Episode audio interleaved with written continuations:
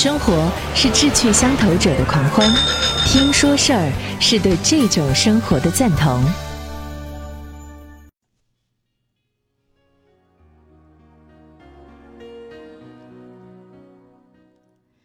路上听书馆，各位好，我是张瑞。前面在人生只有一件事当中啊，我们分享了挺多的，就是学习。其实学习的过程呢，也是修炼。那在什么样的场合之下修炼，就是接下来我们要分享的主要内容了。什么样的场合去学习和修炼自己呢？家庭，对吧？呃，和你非常重要的一群人组成了一个家庭的环境之下，如何去修炼？当你走向社会、走出家庭的时候呢，那你就面对的是职场的修炼，这都是我们普通人的修炼。那么，如果你是，呃，一个领导，呃，面对的你在这个身份当中的角色修炼；如果你是一个企业的创业者、所有者，就企业主啊，大老板，那么你还面临那个企业当中的一个修炼。我们主要就这四个场景和环境角色。来说说怎么学习，怎么修炼自己。对于普通人来讲呢，首先是家庭的修炼。教出好的子女是一个家庭当中啊特别重要的一个事情。怎么样在教育当中教出好子女，不是靠资源和条件，而是靠什么呢？靠德行。所以说啊，多做善事好事是为儿孙积福报，这是老人说的话，是极有道理的。我曾在探访母亲乡下老家时，找到一本族谱，记载自明初洪武年间，迄今六百多年，绵延二十几代的血脉传承。由于我自幼是孤儿寡母的身世，加上母亲已经过世十多年，在思母心切下获此族谱，自是感慨万千，急于在族谱当中探寻母系先祖的故事。无奈族谱记载特别简略。除了少数几位进了太学的，少数几位当了州县小官的多写几句，一般的标准规格是某某的第几个儿子，生于何年，没于何年，葬于何处，娶某氏为妻，生子女几人，如此而已。翻阅着一册册的线装书的族谱，上面写着数以万计祖先的名字，每人一生数十载寒暑，却只留下短短几行字，不禁感慨万分。好像手上捧着生命的历史长河，静静的流了几百年，却什么都没有发生。人生的意义究竟何在？翻着翻着，终于醒悟：人生没有意义，只有生死，只有绵延。能活下来，能传下去，本身就是意义。我浏览了一遍，六百余年间，祖先的埋葬地不过方圆数百里。每家每户赖以为生者不过几亩薄田，一洼水塘。数百年间，战争、饥荒、水灾、干旱不可避免。这期间，有人生养了十多个子女，却一两代间全数无传；有人独子单传，却于数代之后繁衍子孙众多。族谱并没有记载其中发生了什么故事。因为他们大多数人是平凡的农夫，但生命的长河本身就诉说了一切。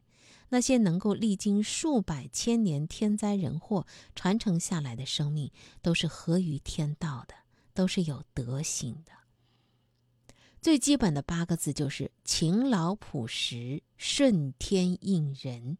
因为在长时间的天灾人祸的考验下，做不到这八个字的，不是活不下来，就是传不下去。体会到这一层，我终于了解善根是什么意思了。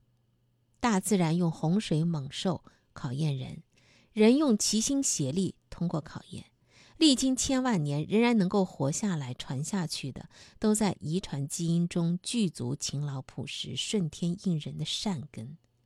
凡人能够被生下来，就有此善根。如果善根没能够发扬，不是因为没有，而是因为被遮蔽、被污染。现代社会的科技商业很发达，人为造作是无所不在的，不免就令人纳闷儿：长此以往，人类数十万年经过大自然试炼出来的善根，是否仍然能够绵延和彰显呢？每当有年轻人问说未来世界瞬息万变，不可捉摸，要如何安身立命？我怕“顺天应人”这四个字太深奥了，难以领会，就改了一下这八个字送给年轻人：勤劳朴实，善解人意。未来这样的人太稀有了，任何老板看到了都会两眼发亮，用心栽培的，不愁没出路，没发展。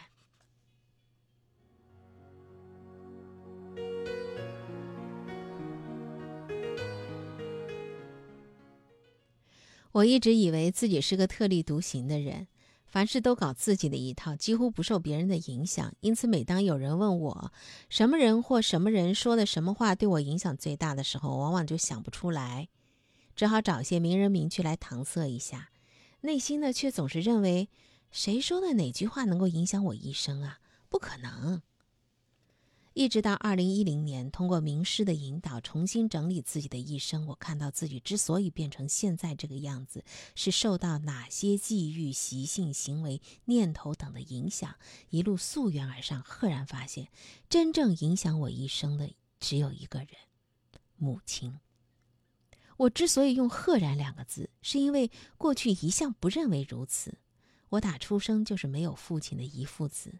因此，母亲同时扮演严父的角色，施行棍棒底下出孝子的教育，造成我早熟时的叛逆。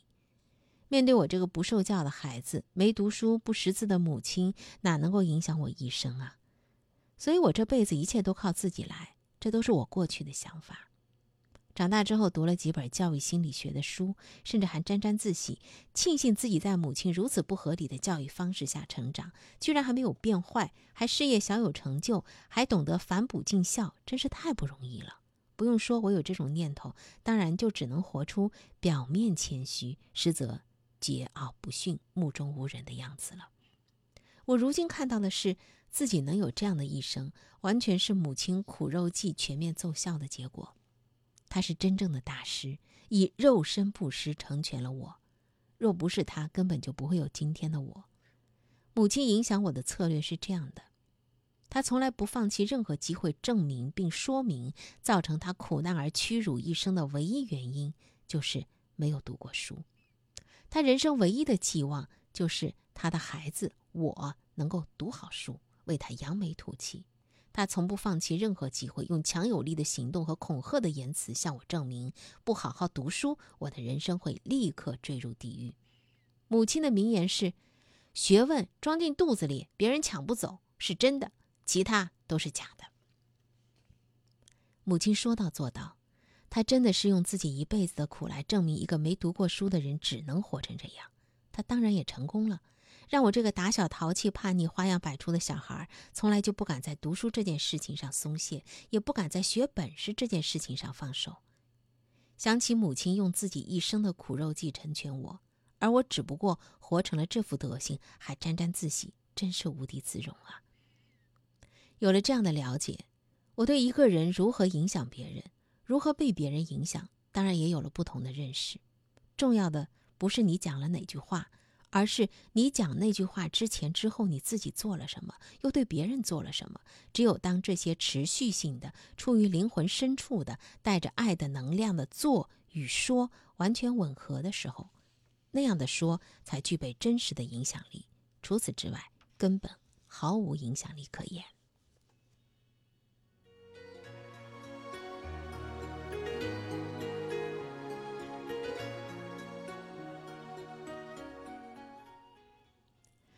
朋友送我一套曾仕强教授谈胡雪岩的影碟，其中有一句话啊，让我深受启发。众所周知，胡雪岩这一生遇到贵人无数，是他白手创大业的主要原因。曾教授问：“谁是他一生当中最大的贵人？”一般人都会说左宗棠啊、王有龄啊。但是曾教授的答案与众不同，他认为。胡雪岩的母亲才是他最大的贵人。胡雪岩少年丧父，母亲不仅是含辛茹苦的抚养他，而且以身作则，不时的叮咛他做人的道理，让他终身受用无穷。比如母亲教他：“不是你的东西不要拿。”而他正是因为拾金不昧，才有机会从牧童变成了粮行伙计，开启了他走向红顶商人的第一步。其后人生历次转折，大概率都是如此，总是离不开母亲教他的做人道理。曾教授认为，财富和机会啊都是双刃剑，水能载舟，也能够覆舟。因此，带给你这两样东西的人，并不一定就是贵人，但是。做人的道理却是有益无害，用之不竭，能够带来这种宝贝的才是珍贵人。曾教授的说法其理至深，但在真实人生当中，这样的贵人并不常见。因为讲人生道理容易，但要听得进去就难了。听了之后信受奉行更难了。要达到听而能信，信而能行的效果，这讲道理的人。非得是贵人不可，这样的贵人必须具备三个条件：第一，有无条件的爱；第二，有无限的耐心；第三，能树立榜样，并且能够潜移默化。中国的古训啊，幼儿养性，同盟养正，少年养志，成人养德。能在人的一生当中最适合养性、养正、养志、养德之时，具备前述的这三个条件而成为贵人的，你说除了母亲还有谁呢？无怪乎曾仕强教授他说，绝大多数人一生的第一个贵人都是母亲，可惜很多人忘的是一干二净。真正的祖上积德，就是有一个明事理的母亲，而且子女懂得领受。推而广之，曾教授这个贵人论，当然也可以用在企业领导上。这里特别要注意啊，没有说是管理，领导的精髓就是在于要做员工的贵人。领导的前提就是先领导自己，能够被领导，则等于做了自己的贵人。而一般人如果祖上无德，错过了母亲这个大贵人，日后还想遇到贵人，那就得靠机缘了。机缘呢，主要有两个：第一，遭逢重大挫折而知道悔悟的时候；第二，立大志而知不足的时候。善于领导者必定懂得利用机缘，挫折是可遇不可求，立志却能够因势利导，所以。立大志，知不足，就是做自己的贵人。能够自贵者，人恒贵之，是贵人之大道也。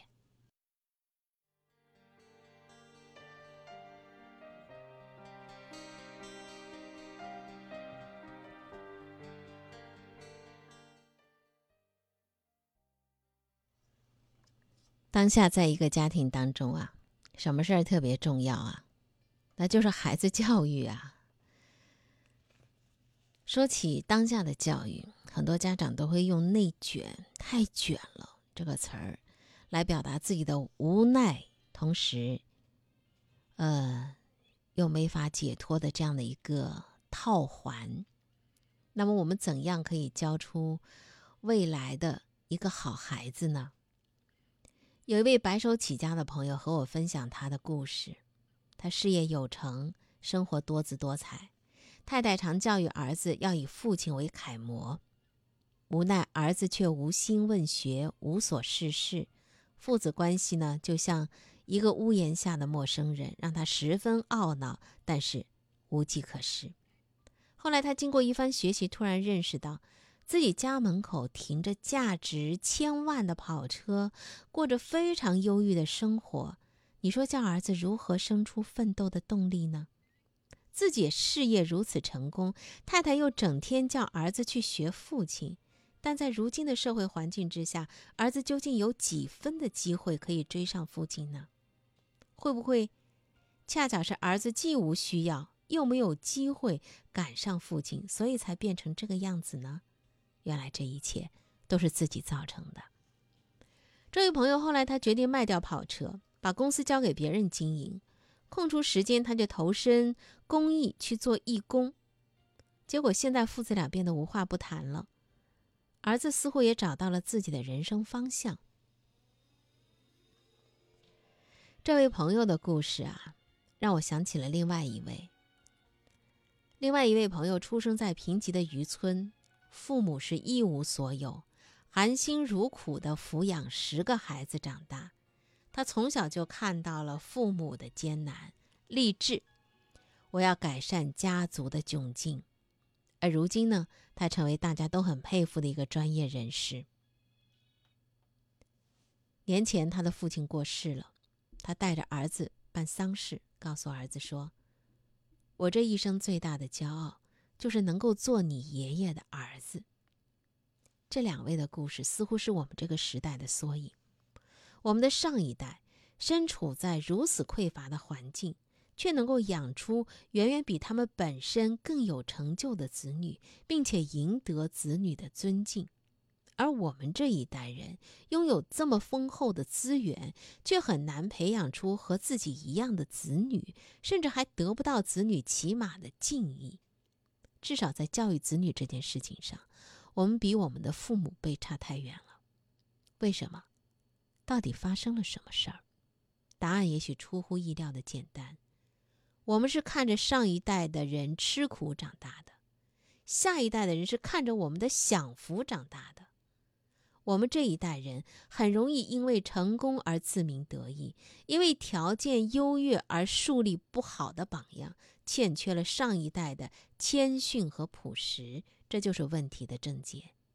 教出好子女不是靠资源和条件，而是靠什么德行？答案再清楚不过了。那两位朋友，一位是看到子女的苦是自己造成的，一位看到的是父母的苦成就了自己。他们都是时代的先觉者，值得我们大家去学习的。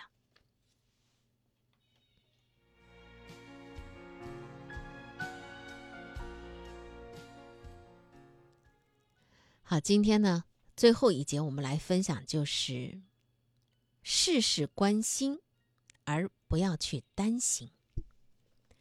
如今啊，很多的负面消息啊是不断的，尤其是在这个互联网的世界，第一时间都会推送给你，家事、国事、天下事，事事担心，以至于惶惶不可终日。